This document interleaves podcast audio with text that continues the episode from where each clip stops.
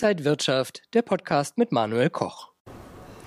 Die deutsche Wirtschaft hat viele Baustellen, so auch den Wohnungsbau. Da sind die Baugenehmigungen gerade um über 30 Prozent zurückgegangen.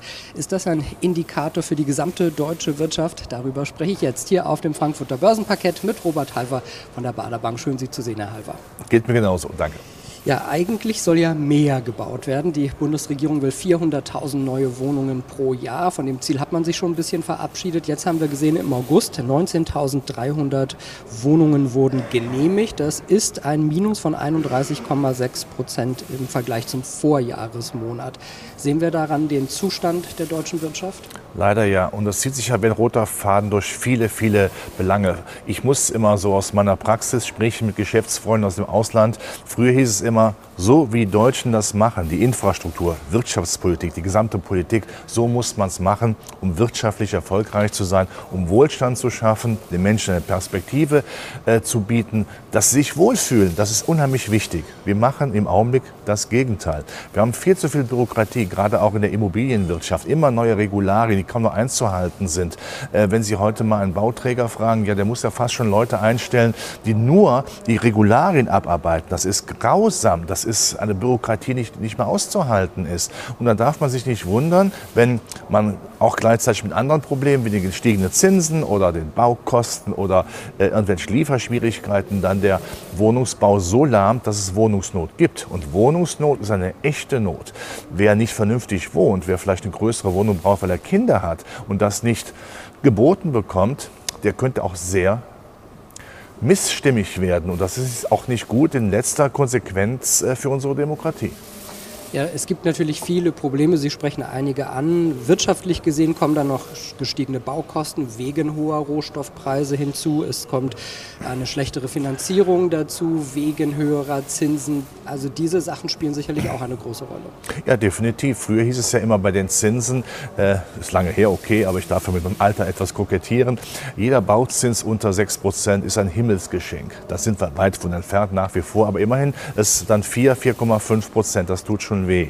Ähm, aber früher war einfach auch äh, das Hausbau nicht so teuer wie heute. Das konnte man sich dann, wie ich finde, auch eher leisten. Und die, die Bauvorschriften machen, äh, ist ja einem schwierig und vor allen Dingen die Unsicherheit, wie es denn weitergeht mit solchen Dingen wie mit Heizgesetzen oder mit, mit, mit Dämmvorschriften, was die EU dann auch alles vorhat, auch wenn es im Augenblick eher einen Rückzieher macht. Das sind Unsicherheiten, die natürlich das Bauen unerschwinglich machen. Ich denke, für die Mehrheit, die große Mehrheit der Bevölkerung ist Eigentum eine Illusion.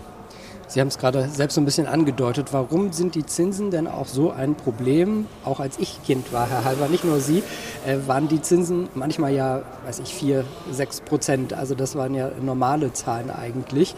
Warum sind 4% jetzt dann ein Problem? Weil die äh, Immobilienpreise bezogen auf die 4%, die wir jetzt haben, nicht entsprechend runtergegangen sind. Weil einfach die Wohnungsnot so groß ist, dass die Nachfrage so groß ist, die Preise gar nicht sinken können.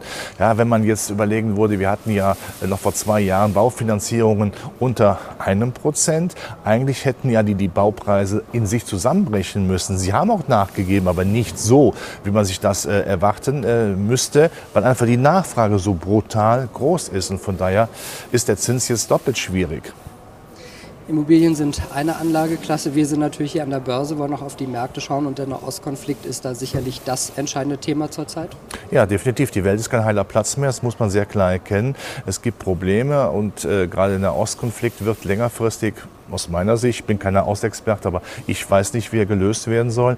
Außer äh, einer Waffenpause, ja, äh, sehe ich da längerfristig keine Chance. Aber ich habe zumindest nach vor die Hoffnung, dass die diplomatischen Kräfte, die ja weltweit unterwegs sind, okay, lassen wir einige Staaten weg, die gerne zündeln, aber ob Amerika, ob Saudi-Arabien, äh, China oder Indien, es wird schon versucht, das Ganze einzudämmen, weil die Länder alle was zu verlieren haben. Und das wollen sie, glaube ich, nicht. Und das äh, ist hilfreich. Aber man muss aufpassen, dass das lodernde Feuer nicht weiter mit Öl begossen wird. Das ist sehr wichtig. Und auch das ist sehr wichtig. Innere Sicherheit in einem Land wie Deutschland ist ein hohes Gut. Das sollten wir auf keinen Fall riskieren. Neben den politischen Dingen haben wir auch Zahlen aus der Wirtschaft. Viele Unternehmen, gerade in den USA, Banken, Netflix haben auch ihre Zahlen vorgelegt. So ein gemischtes Bild dort?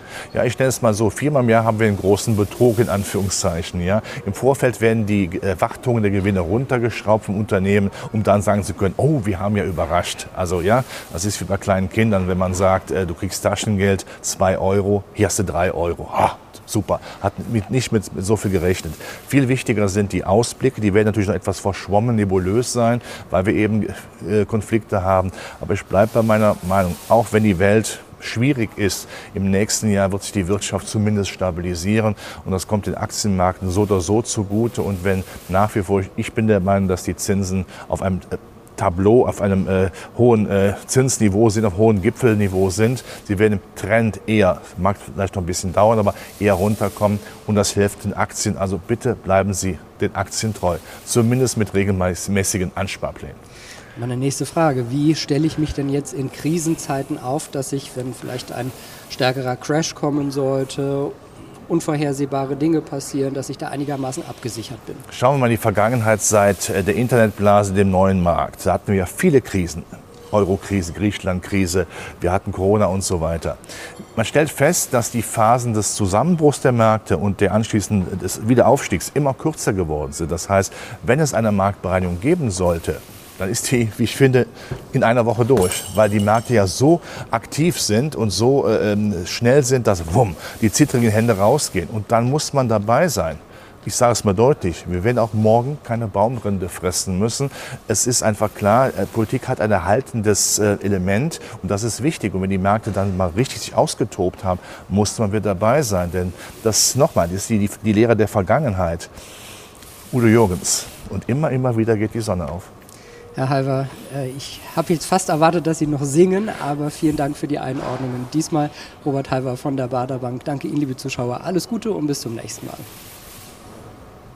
Und wenn euch diese Sendung gefallen hat, dann abonniert gerne den Podcast von Inside Wirtschaft und gebt uns ein Like.